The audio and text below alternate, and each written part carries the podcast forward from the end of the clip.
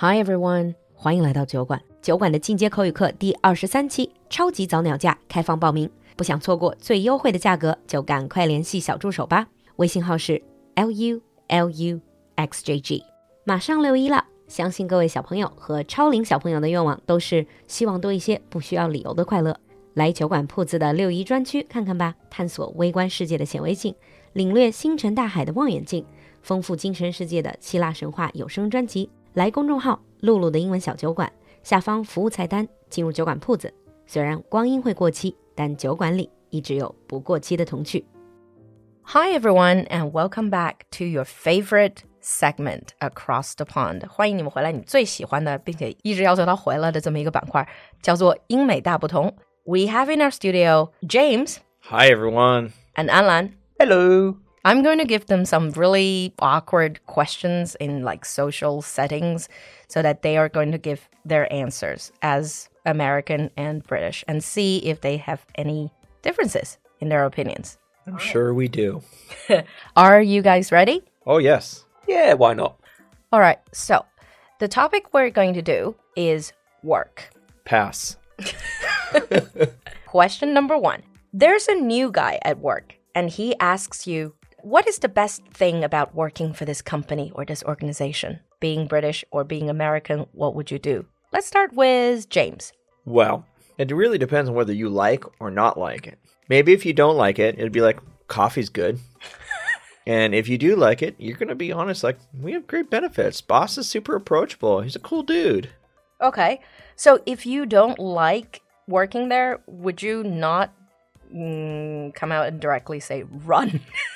We might say something like, keep your resume updated. Subtle. and Alan. Um, I would think about ways that I can give my work to that person. That's very sneaky. It is very sneaky, but I'm being honest here. You know, I would think, okay, you know, it's a new guy. He'll say yes to anything. So let's see how much work of mine I can give him. But would you not tell him exactly what is good about this, about working here? Well, absolutely. I'll tell him about the workload. okay. Remind me not to ask you to be the poster child for the company. Probably best not. Mm. All right.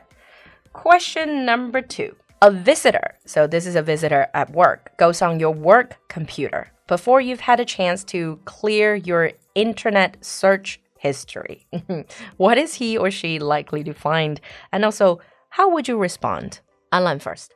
Well, I was going on YouTube to do some company research and also the news, BBC, and those things I bought on eBay were completely necessary for my project.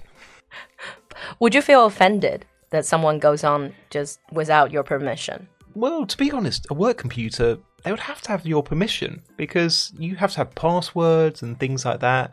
So probably I would have given permission for them to use my computer, and then suddenly thought, oh my god, they're going to find my what I bought on eBay and Amazon. Okay, and James? Well, gonna guess they're a system administrator because they got into my computer. Mm. And second, I got nothing to hide. It's a work computer. I'm gonna put all that stuff on my work computer. That's what personal computers are for.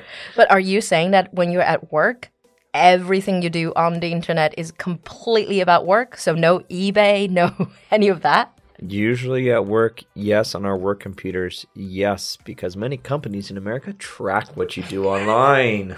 okay, scary. scary. Okay, next question. You have a half day holiday already booked in, but after working your morning, your boss asks you if you're all set for the afternoon's big meeting what would you do in this situation, James? Yeah, I'm all set. I'm heading out to the car now. See you on Monday. W- would that not make you a, mm, I don't know, unfavorable person in the eyes of the boss? Well, no, because I've already he's already approved my time off. So, what if I'm I'm just being pushy? What if I just said, James, I know I promised you half a day off, but we really need you at this meeting. No.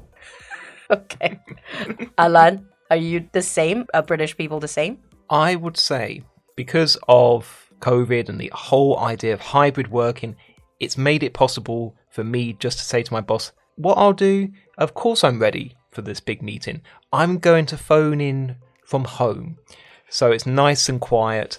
I will go home, turn on the computer, put on Zoom, put myself on mute, and then I'll watch TV probably a glass of beer or glass of wine. So do you, do you have one of those printouts of you sitting there looking, and you can just put it right in front of the camera, so it looks uh, like you're there? Oh, I'll just pretend there's internet problems. I won't even turn the camera on. I'll just say, "Oh, I'm, oh. I'm, I'm so sorry. I can't put the camera on. The cat's eaten the internet cable or something like that." I would probably just go like, "Hello, hello, sorry, are you? I'm you're you guys are breaking up. Hello." I'll do that, There we go. and I have done that. yeah. Now this is even worse than asking you to work when you have a half day off. This is you are asked to work on Christmas Day. Is it first of all, is it okay? Can they ask you to work on Christmas Day? This is like asking us to work on uh, during Chinese New Year. Yeah, they can ask if your business is open, or like you're a police officer, and you know they have to work that day. They definitely can schedule you, but in America, they like never need to ask anyone. It's like because you get triple pay on holidays, so they just volunteers are easy to find. Oh, people want to make a bit more money during the holiday. Is it the same the triple pay thing? It is. If you work for a restaurant, for example, the mm. Christmas Day is one of the busiest days. But I would say if someone asked me to work on Christmas Day, I would say yes, I'll be happy to work. I just won't be very sober.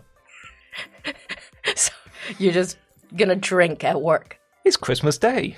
And how is that different than other Fridays?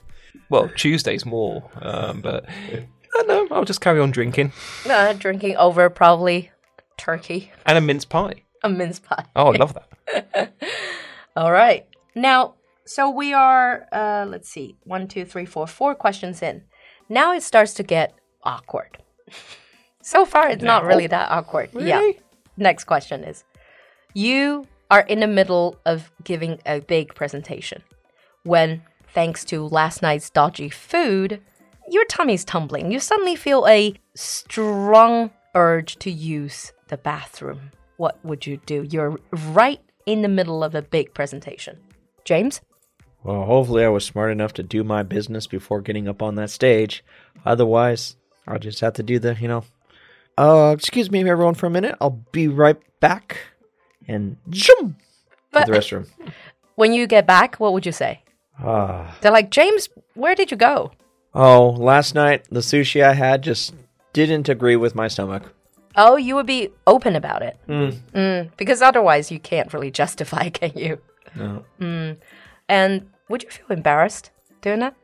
Some people would. I'm not really. okay. Alan, I sense extreme embarrassment coming. Well, chances are it's going to be too late by that time anyway. um, when you start feeling that, it's already too late. Let's be honest. Note to self wear a diaper next time. Yeah. You pretend you're an astronaut. They wear your diapers. exactly. But I probably will schedule an impromptu breakout session. So I said, okay, we're halfway through the presentation. I've given you a lot of information. Discuss in your groups. And then rush to the toilet. This only works if you're kind of the boss or the, the sort of the chair of the meeting. Well, If, you're reporting, if, if you run quick enough. I want you to compile a list of questions you want to ask me when I return. Yeah. Go. smart. Mm. All right. Now, next, which I'm assuming this is a question that most people probably can experience. You've pulled a sickie, 就是你请了病假, but your boss spots you in the local shopping center at lunch holding lots of bags. So obviously, you are not sick. Being American, what would you do? It's a mental health day. It's you said we could take a day off for any reason. And my mental health said I needed new shoes, so that's why I'm here. Is that really a thing, mental health day? Oh yeah. Well, a lot of companies when they give you your sick leave, like the first day is for no questions asked. You can take time off. So if they see you at the shopping mall, it's like, "Well, I'm too much stress. I'm, I'm having a mental health day. This is helping me recover from stuff. They don't call it retail therapy for nothing, right? Yeah. 购物疗法 and 安兰 That's such a terrible joke. retail therapy is real. It is not real. Load of rubbish. Okay. What would I do? Do you guys have mental health day? No, no. That's in we, you know, if you have a mental health day, you just kind of sit in the toilet, the same as anyone else, and just hide in there. if that was me, I would just say, "Oh, excuse me, do I know you?" Well, pretend that you are someone else. I'll pretend I'm someone else. Okay. Oh, you must refer to my brother. He looks exactly like me. Exactly, my twin brother. Ah, okay. The old evil twin sort of stunt. Okay. So, so far I've asked you six questions. I have six more.